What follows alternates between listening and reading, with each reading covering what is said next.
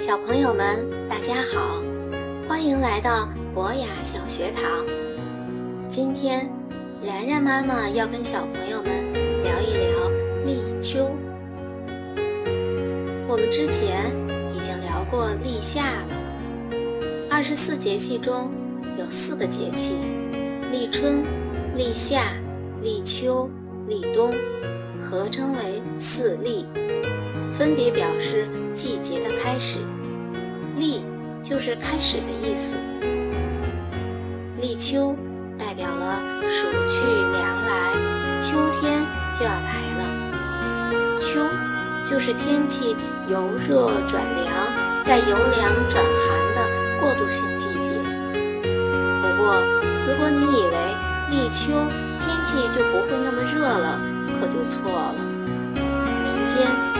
老虎的说法，老百姓根据历年天气变化总结，如果立秋这天不下雨，那么就还会有好些日子的大热天。中国的古代，立秋之日，迎秋于西郊，即白帝入收。立秋这一天，天子会到西郊迎秋，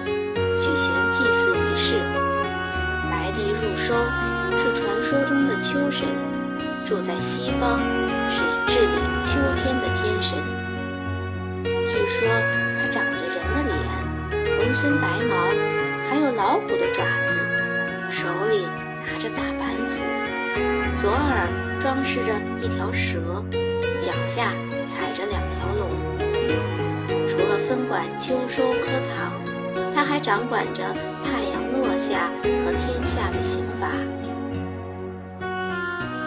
民间在立秋这一天也有很多风俗，用红叶剪了各种花样，簪插在头发上，啃秋、咬秋、贴秋膘。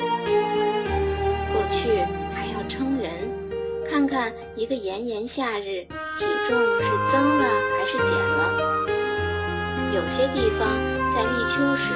祭祀土地神，感谢土地生万物、养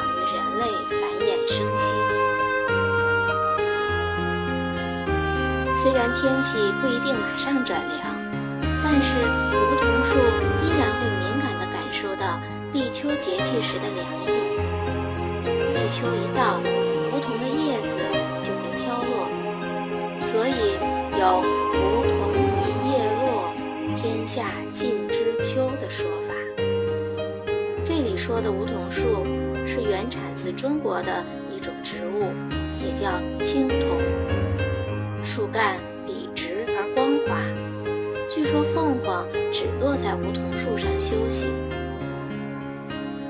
而我们现在经常看到的叫做梧桐的树，大部分是法国梧桐。虽然名字差不多。但两种树的差别却很大。法国梧桐的真正名字其实是悬铃木，无论从外形还是植物的分类，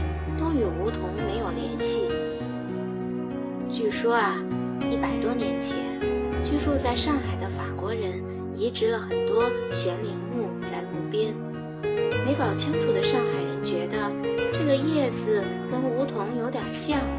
又是法国人种的，于是就叫它法国梧桐。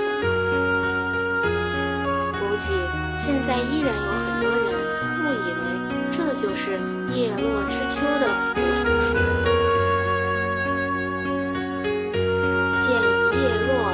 知岁之将暮，睹瓶中之冰而知天下之寒。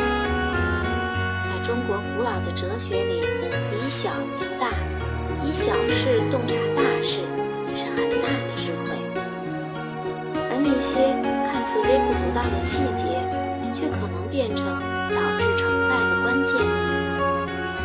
一个小数点的错误，就可能导致火箭发射失败；白蚁就可能导致大坝崩溃。当初命名时的不留神，让我们很多人都误以为悬铃木就是可以引来凤凰的梧桐树。小朋友们有没有忽略一些小事，不愿意做那些容易的事？有没有粗心的写错答案？有没有觉得收拾书包很难？有没有随手乱丢垃圾？有没有不关好水龙头？有没有觉得弹错一个节拍没什么关系？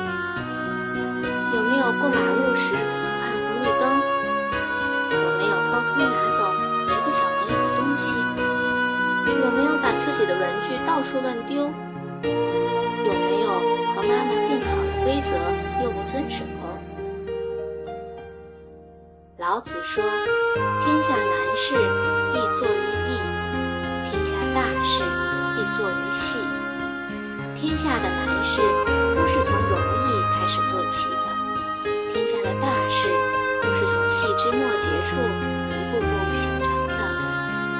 那么，亲爱的小朋友们，让我们从现在开始，一起从这些小事做起，从简单的事情做起，好不好？”